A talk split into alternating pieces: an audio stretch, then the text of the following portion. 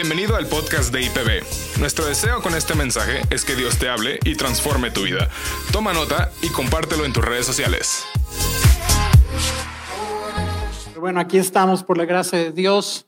Un saludo de veras muy cariñoso y un saludo a las personas que nos ven en línea, las personas de Tepeji, de Brisas, de Charcas, de Quintana Roo y en especial a IPB Colima, nos están viendo ahorita en vivo allá en Colima. Un aplauso para IPB Colima.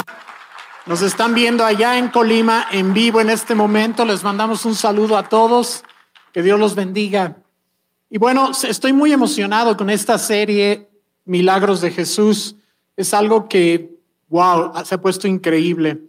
Y cada uno de nosotros, los predicadores de, de esta serie, que somos uh, Marco, que predicó la semana pasada, que será Robbie el próximo domingo y que será Rafa el siguiente domingo y su servidor. Nos juntamos para, para orar y para aportar algo al mensaje del otro y ha sido algo muy, muy padre. Y bueno, yo le doy gracias a Dios por ello.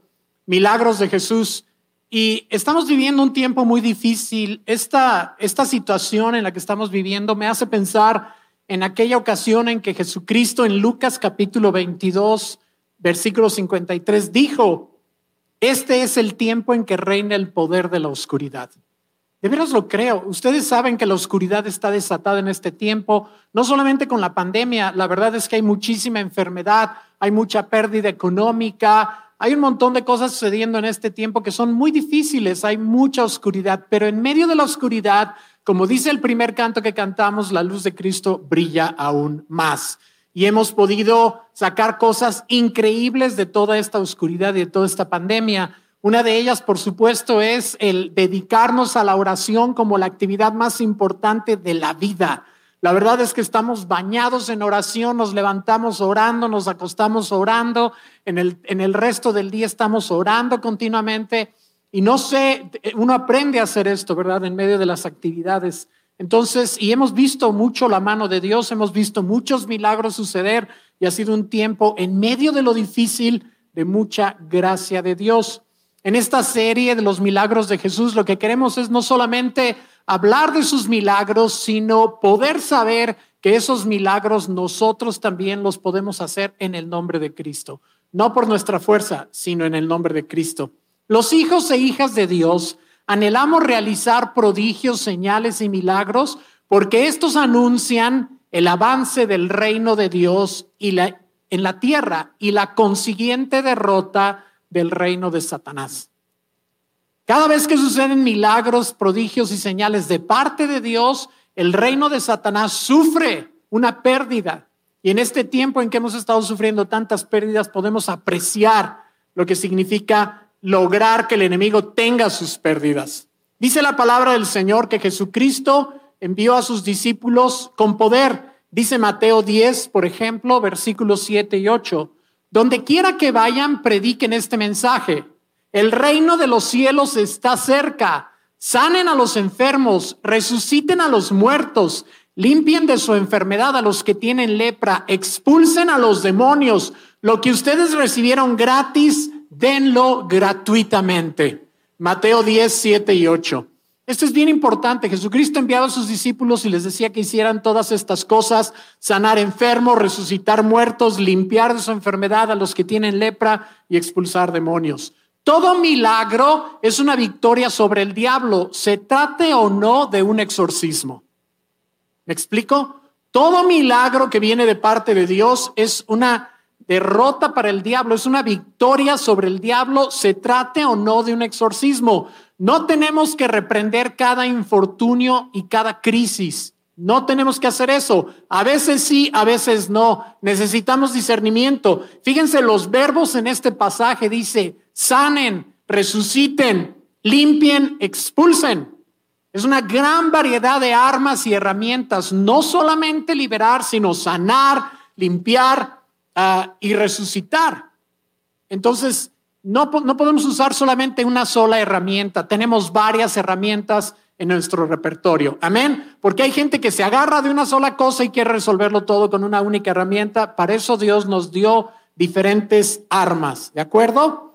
Dicho esto, en un sentido, todo milagro es un exorcismo, porque se expulsa al diablo de alguna situación y anula su actividad maligna. Cada vez que sucede un milagro de parte de Dios, se está anulando alguna actividad del enemigo. Y esto no solamente con los milagros que podemos pensar de inmediato. Piensen, por ejemplo, en el perdón, que puede ser uno de los milagros más grandes. El perdón puede ser uno de los milagros más grandes y que se requiere de todo el poder de Dios para perdonar en algunos casos. Dice la escritura en 2 de Corintios 2, 10 y 11, pero a quien perdonen algo, yo también lo perdono, porque en verdad lo que yo he perdonado, si algo he perdonado, lo hice por ustedes en presencia de Cristo, para que Satanás no tome ventaja sobre nosotros, pues no ignoramos sus planes. ¿Se dan cuenta? El perdonar es una derrota para Satanás y una victoria para el reino de Dios, totalmente. Porque si nosotros no perdonamos, y yo sé que muchas veces es muy difícil, entonces Satanás gana ventaja. Dice aquí, esa es la palabra, gana ventaja sobre nosotros. El milagro del que yo les quiero hablar el día de hoy es un poquito diferente. Es cuando Jesús envió a sus discípulos a predicar el Evangelio con manifestaciones de poder sobrenatural. Es el milagro del que les quiero hablar. Sucedió en muchas ocasiones, en varias ocasiones en el Evangelio Jesucristo tomó a sus discípulos y los envió de dos en dos con poder sobrenatural y sucedieron milagros.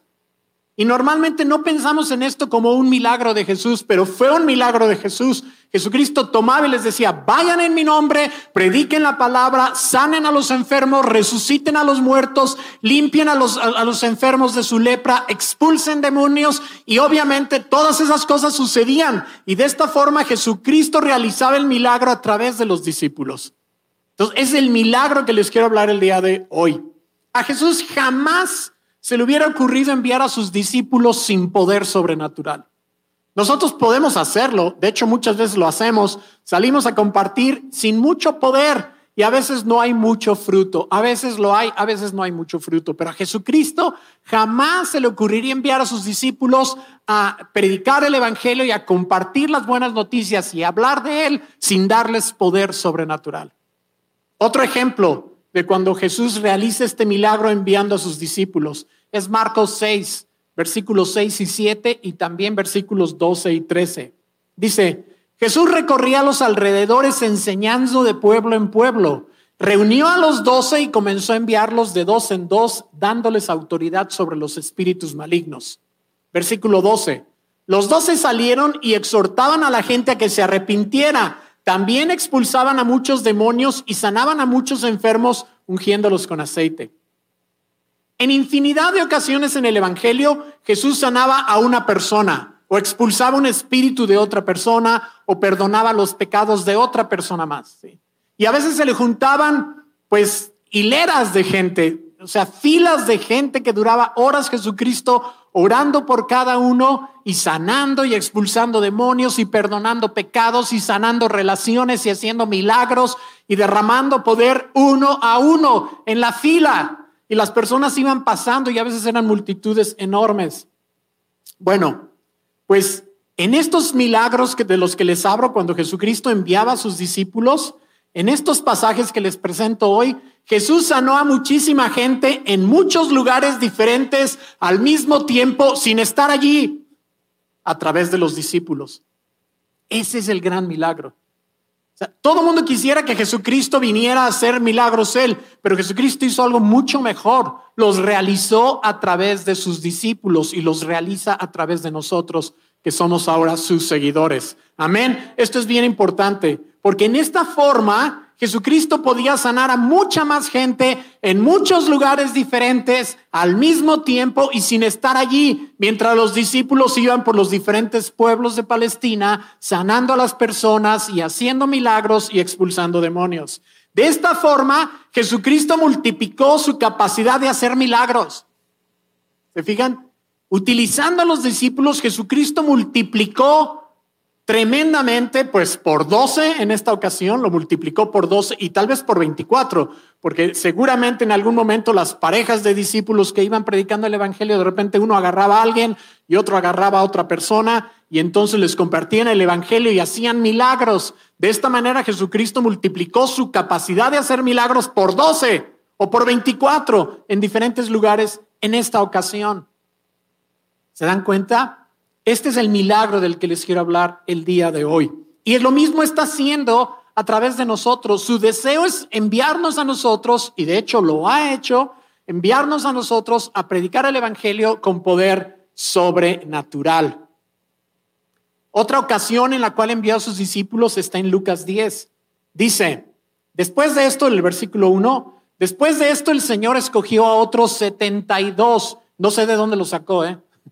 Porque la última vez que checamos había 12, pero bueno, dice que nos seguían muchas multitudes y los evangelistas hablan de otros seguidores de Jesús que no eran de los 12. En esta ocasión tomó a 72 y dice, después de esto, el Señor escogió a otros 72 para enviarlos de dos en dos delante de él a todo pueblo y lugar a donde pensaba ir. Es abundante la cosecha, les dijo, pero son pocos los obreros. Pídanle, por tanto, al Señor de la cosecha que mande obreros a su campo. Qué impresión, ¿verdad? Aquí lo multiplicó por 72. O sea, multiplicó su poder y estuvo en estos diferentes lugares. Bueno, como iban de dos en dos, por la mitad de 72. La mitad de 70 es 35 y 36, ¿ok? Multiplicó su poder 36 veces porque iban de dos en dos, entonces fueron a 36 lugares diferentes y en estos 36 lugares diferentes la gente vio prodigios, milagros y señales como si los hubiera realizado Jesús, porque realmente los realizó Jesús a través de ellos. Y para mí este es el milagro más grande y es muy impresionante. Amén. Y dice, el Señor dijo, es abundante la cosecha. Les dijo, pero son pocos los obreros. Pídanle, por tanto, al Señor de la cosecha que mande obreros a su campo. Y me encanta, Jesucristo está pidiendo que vengan obreros, que vengan obreros, y todo el tiempo. Y el día de hoy está diciendo, necesito obreros. Necesito gente que vaya en mi nombre a predicar el Evangelio, a hablar con las personas de Cristo, a orar por necesidades y que hayan milagros, prodigios y señales. Y no estoy diciendo que a fuerzas tenemos que salir como en una operación misionera, sí, y lo estamos haciendo. Pero no, pero hablo de algo todavía más cotidiano, en el cual Jesucristo te envía durante la semana a que le hables a alguien de Él, a que ores por alguna necesidad y que veas el milagro. Y muchísima gente que lo hace, luego nos dice, caray, fui y me atreví a compartirle a alguien en mi oficina y ¿qué crees? Que de repente me abre su corazón, me platica sus necesidades y que yo me atrevo a decirle, oye, ¿me das chance de orar para que Dios haga un milagro en esta situación? Y la persona dijo que sí, abrió su corazón y oré por la persona y las cosas cambiaron. Y suceden estos milagros. Entonces Jesucristo está diciendo, necesito obreros. Dice el versículo 17 de Lucas 10. Cuando los 72 regresaron, dijeron contentos, Señor, hasta los demonios se nos someten en tu nombre. ¿Qué tal? Hasta los demonios se nos someten en tu nombre. Y cuando dice hasta los demonios, quiere decir que todo lo demás, situaciones y necesidades y enfermedades y circunstancias y relaciones destruidas y adicciones y cosas por el estilo y pecado, todo se sometió a la autoridad de ellos, dice, hasta los demonios que son los que causan todo eso. ¿Se dan cuenta?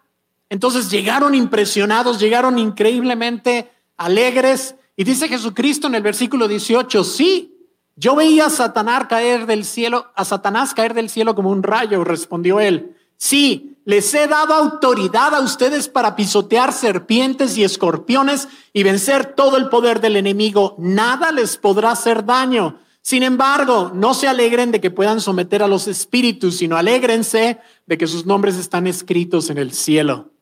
¿Se fijan? Está increíble, ¿no? O sea, lo más importante es que ustedes están escritos en el cielo. Y no se alegren tanto por esto porque no se les vaya a subir a la cabeza, ¿ok?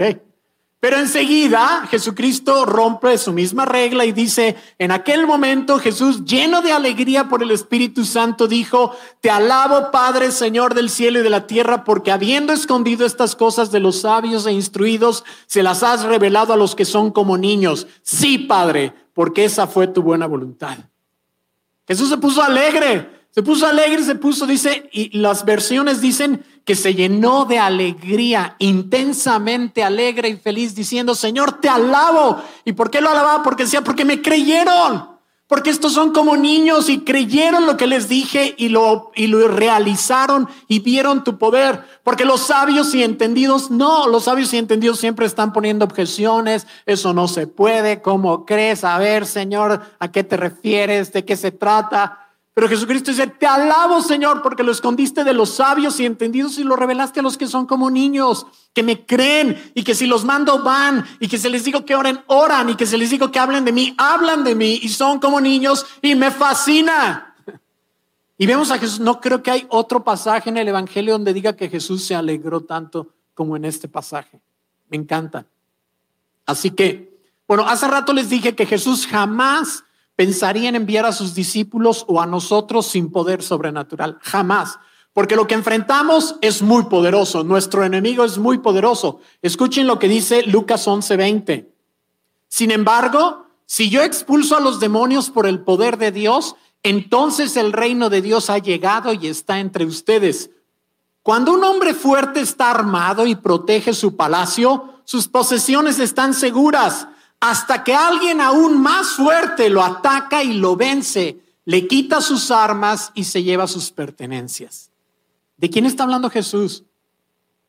Primero del diablo, primero de Satanás, porque dice, cuando un hombre fuerte está armado y protege su palacio, sus posesiones están seguras. Hasta que alguien aún más fuerte lo ataca y lo vence, le quita sus armas y se lleva sus pertenencias. Y este aún más fuerte es Jesús. Y así es como sucede. Aquí hay muchas frases muy importantes. Dice, sus posesiones están seguras en el versículo 21. Las posesiones de este hombre fuerte que es el diablo están seguras hasta qué, pero están seguras. Satanás, el hombre fuerte al cual se refiere Jesús, cuenta con una variedad infinita de formas en las cuales nos esclaviza.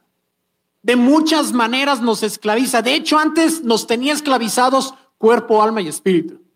Le pertenecíamos literalmente y la Biblia dice que Jesús nos sacó de allí y nos trasladó al lugar de su, de su Hijo amado. Más bien el Padre dice que Jesús nos trasladó al lugar de su Hijo amado. ¿De acuerdo? Entonces, dice que sus posesiones están seguras. Las posesiones del hombre fuerte están seguras. Y tú lo sabes. Tú sabes lo difícil que es arrebatarle al diablo algo que nos quitó. Es difícil arrebatarle a alguien la salud que el diablo le quitó. Necesitamos estar en oración y ayuno y tener mucha fe. No es fácil. No es fácil arrebatarle al diablo esa armonía y paz que se robó de una relación. ¿No es cierto? Y ahí está la pareja o, padres e hijos bien lastimados en la relación porque el diablo se robó la armonía y la paz. Y qué difícil es, quitársela y arrebatársela, ¿no es cierto? Eh, estas posesiones las tiene bien aseguradas, ¿sí? La bendición económica que muchas veces con nuestra ayuda nos roba, ¿o no es cierto? A veces con nuestra ayuda, a veces tontamente con nuestra ayuda, pero Satanás nos roba la bendición económica y qué difícil es recuperarla, ¿no es cierto? Parece imposible hasta que, hasta que alguien aún más fuerte lo ataca y lo vence y le quita sus armas y dice, se lleva sus pertenencias, que todos no le pertenecían. Él se las robó de nosotros y Jesucristo se las lleva.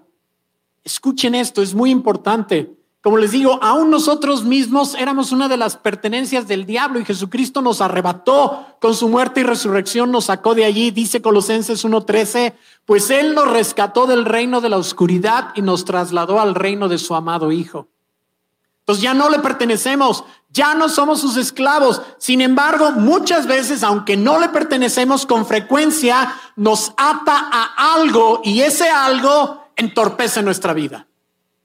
Nos ata a algún hábito, a algún resentimiento, a alguna enfermedad, alguna relación, nos ata y qué difícil, cómo entorpece nuestro crecimiento y nuestro caminar. Y no es tan fácil eh, recuperar eso a menos que echemos eh, mano de alguien aún más fuerte, de nuestro Señor Jesucristo.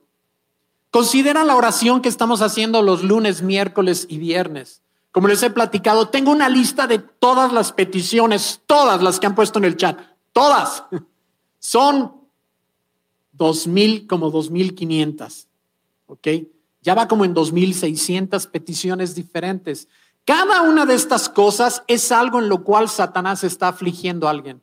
Es algo en lo cual Satanás está atando a alguien que aunque no le pertenezca, está entorpeciendo su vida. Cada una de estas cosas, sí, enfermedades, relaciones destruidas, adicciones, pérdida económica importante, todo este tipo de cosas, cada una de esas necesidades es una forma en la cual el enemigo está causando, eh, eh, está causando daño a los hijos e hijas de Dios. Y nuestro deber es orar en contra de esas cosas y muchas veces reprenderlas, a veces simplemente clamar y ver el poder de Dios manifestarse. Un ejemplo que tomé cualquiera, un ejemplo que pudo haber sido cualquier persona. No puse el nombre de quién, pero esta petición está en el chat. Dice, ya les he hablado de mi marido y su transformación en Cristo. Desde que recibió a Dios en su corazón dejó de beber pero ha tenido problemas de salud y ahorita está internado y tal vez le hagan un cateterismo. Esa es una petición clásica de la lista de Schindler que le llamamos, de los que estamos orando.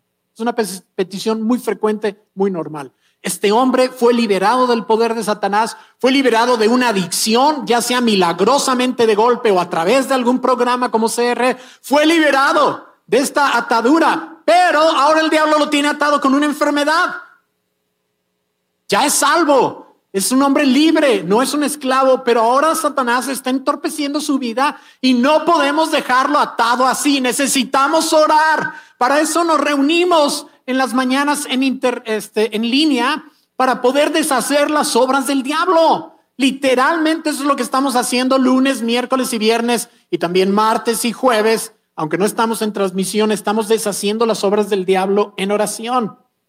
¿Se dan cuenta? ¿Por qué? Porque dice la escritura en primera de Juan 3:8, para esto apareció el Hijo de Dios para deshacer las obras del diablo.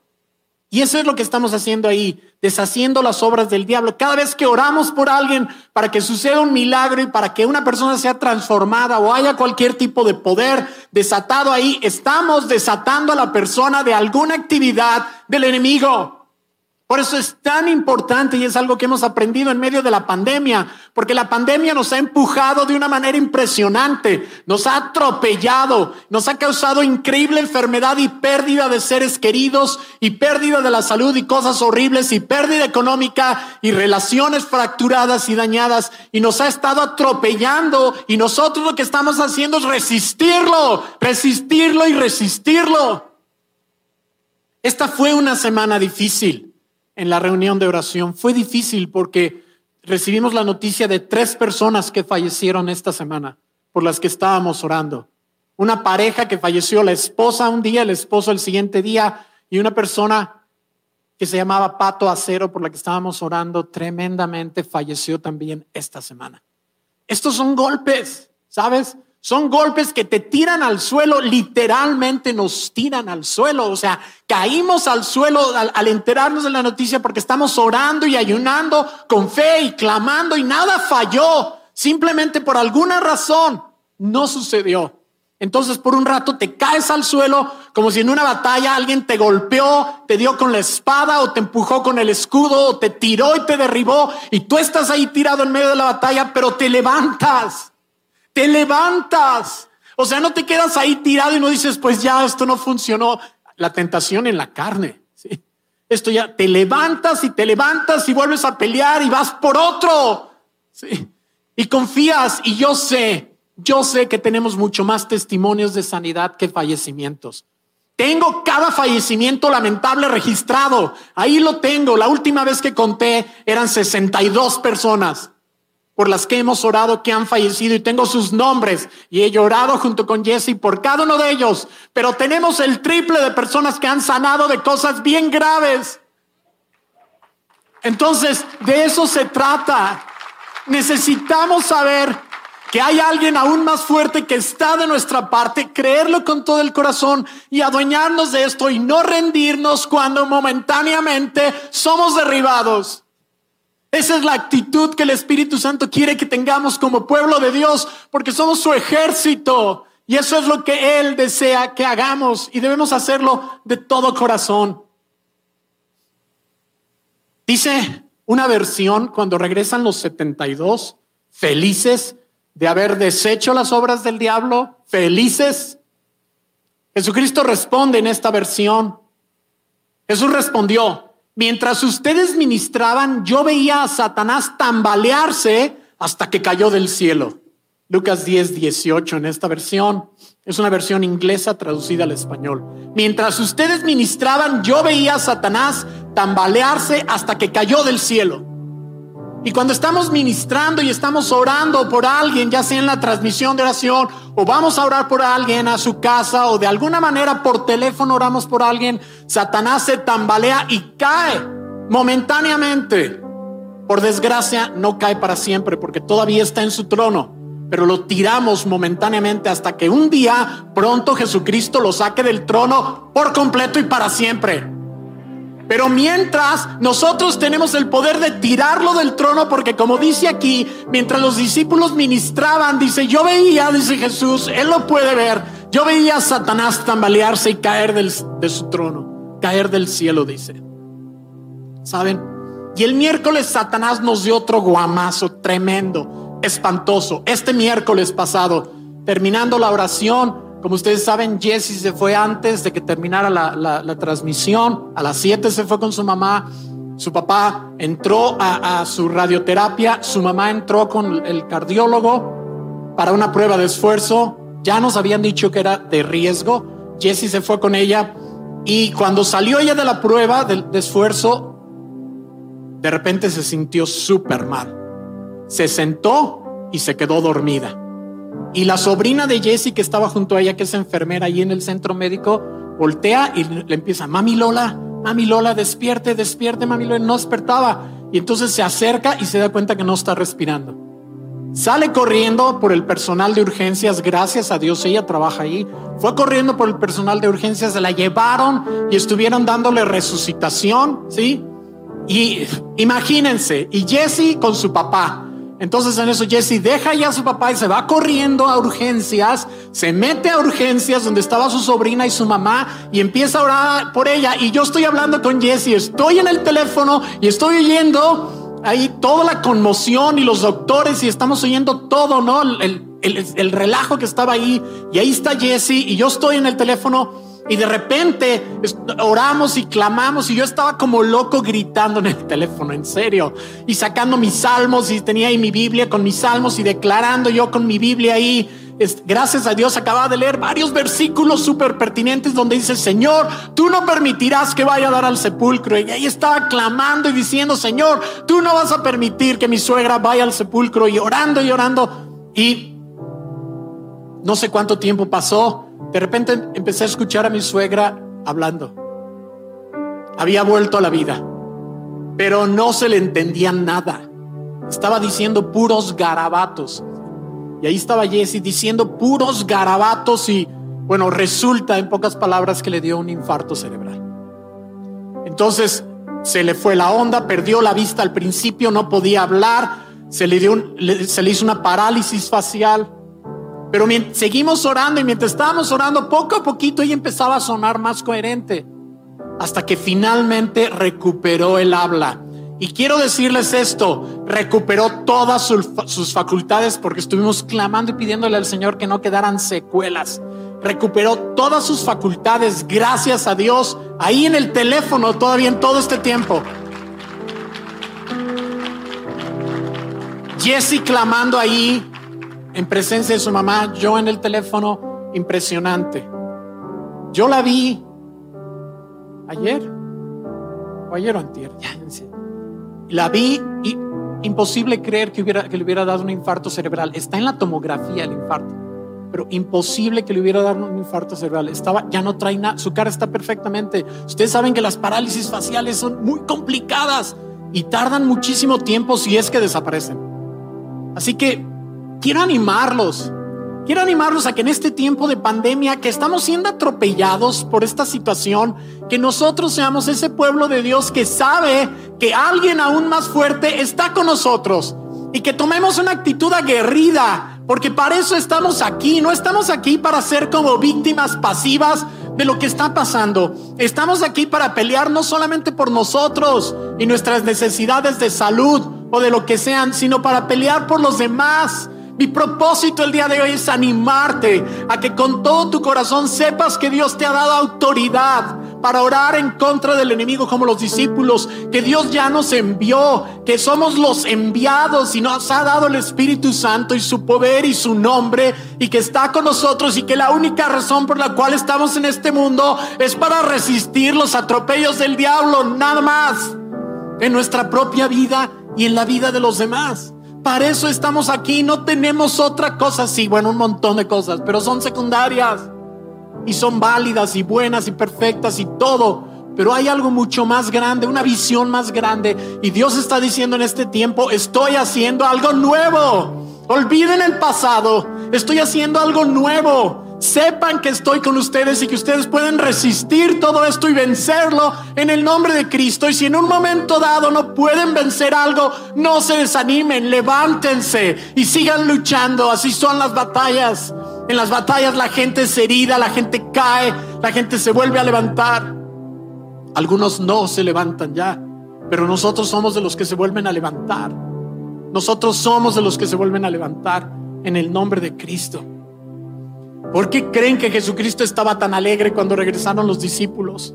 ¿Por qué creen que estaba tan alegre? Porque estaba viendo el fruto de su obra. Estaba viendo cómo a través de ellos Jesucristo estaba haciendo todas estas cosas a favor del reino y destruyendo las obras del enemigo que tanto coraje le da que nos atropelle y nos robe y que destruya nuestras relaciones y que nos meta en hábitos destructivos y adicciones o que nos roben la bendición económica.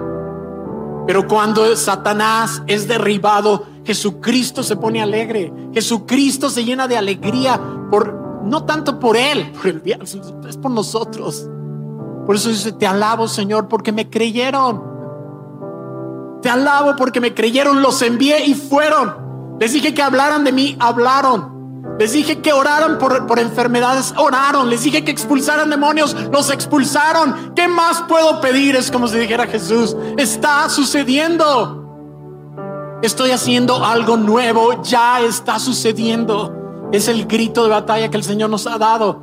Ya está sucediendo. Así que yo quiero animarte, animarte a que no vivas en esta pandemia de una manera pasiva, a que luches luches por las cosas que te pertenecen y que Dios te ha dado y se las arrebates al diablo si es que ya te las quitó. Y no solamente por ti, sino por los demás. Para eso estamos aquí en este mundo. Amén. Yo sé que parezco que estoy loco. Sí, parece que estoy loco, pero, ¿saben? Creo que así es como debemos de enfrentar esta pandemia. Así es como debemos hacerlo y confío en que lo estamos haciendo y le doy gracias a Dios porque vivimos en un tiempo nuevo y en cierta forma, por lamentable que sea, le doy gracias a Dios que la pandemia nos está despertando. Amén. Así que yo te invito a que le abras tu corazón al Señor. Vamos a ponernos de pie, por favor.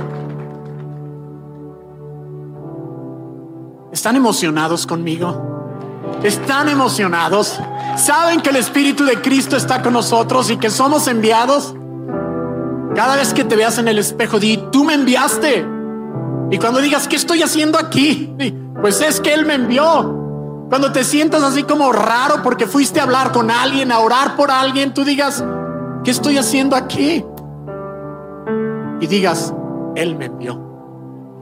Si tú estás aquí hoy y aún no le has entregado tu corazón a Cristo, yo quiero invitarte a que se lo entregues. Si tú estás aquí hoy, tú dices, yo no he hecho como esa decisión de entregarle mi vida a Cristo, por ahí se empieza. Si tú estás aquí hoy Si el Señor te trajo aquí y tú quieres entregarle tu vida al Señor, yo te voy a pedir que ahí en tu lugar levantes tu mano y me des chance de orar por ti. ¿Quieres recibir a Cristo en tu corazón? ¿No has tomado una decisión de aceptarlo en tu corazón? Yo te pido el día de hoy que si estás ahí, levantes tu mano y me des chance de orar por ti. Si no lo has hecho. Amén. Si no le has dicho de una manera consciente al Señor, Señor, te doy mi vida y mi corazón. Te entrego mi vida completa. Acepto tu sacrificio en la cruz por mis pecados. Creo que moriste en mi lugar en la cruz y que ya no tengo que pagar absolutamente nada. La salvación es mía. ¿Hay alguien que quiera hacerlo? Wow, gloria a Dios. ¿Te puedo molestar un poquito más y pedirte si te acercas aquí? Me voy a separar un poquito por esto de la distancia, que sí es importante.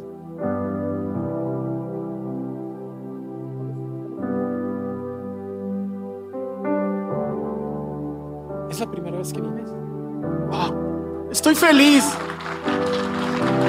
Es la primera vez que viene. En el servicio anterior había una persona, una única persona que era la primera vez que venía y también recibió a Cristo en su corazón. Ya dirá, me pone muy feliz que hayas dado estos pasitos hasta aquí, me pone muy feliz. Le doy gracias a Dios. ¿Sabes por qué? Porque Cristo murió en la cruz por ti. En tu lugar, Él recibió el castigo que tú merecías y que yo merecía. Tomó nuestro lugar, Él lo pagó con su vida. Nosotros no podíamos pagar nuestra salvación, pero Él la pagó. Todo lo malo que hemos hecho, Él lo pagó allí en la cruz. De tal manera que nos entregó su salvación gratuita, gratuita. Cuando muramos, vamos a ir a su presencia sin escalas, sin escalas, porque Él ya pagó y tenemos el boleto. Por su gracia, con su sangre lo pagó. Así que si quieres repetir conmigo, por favor, en voz alta. Señor Jesús, yo te entrego mi vida hoy creo que moriste en esa cruz en mi lugar.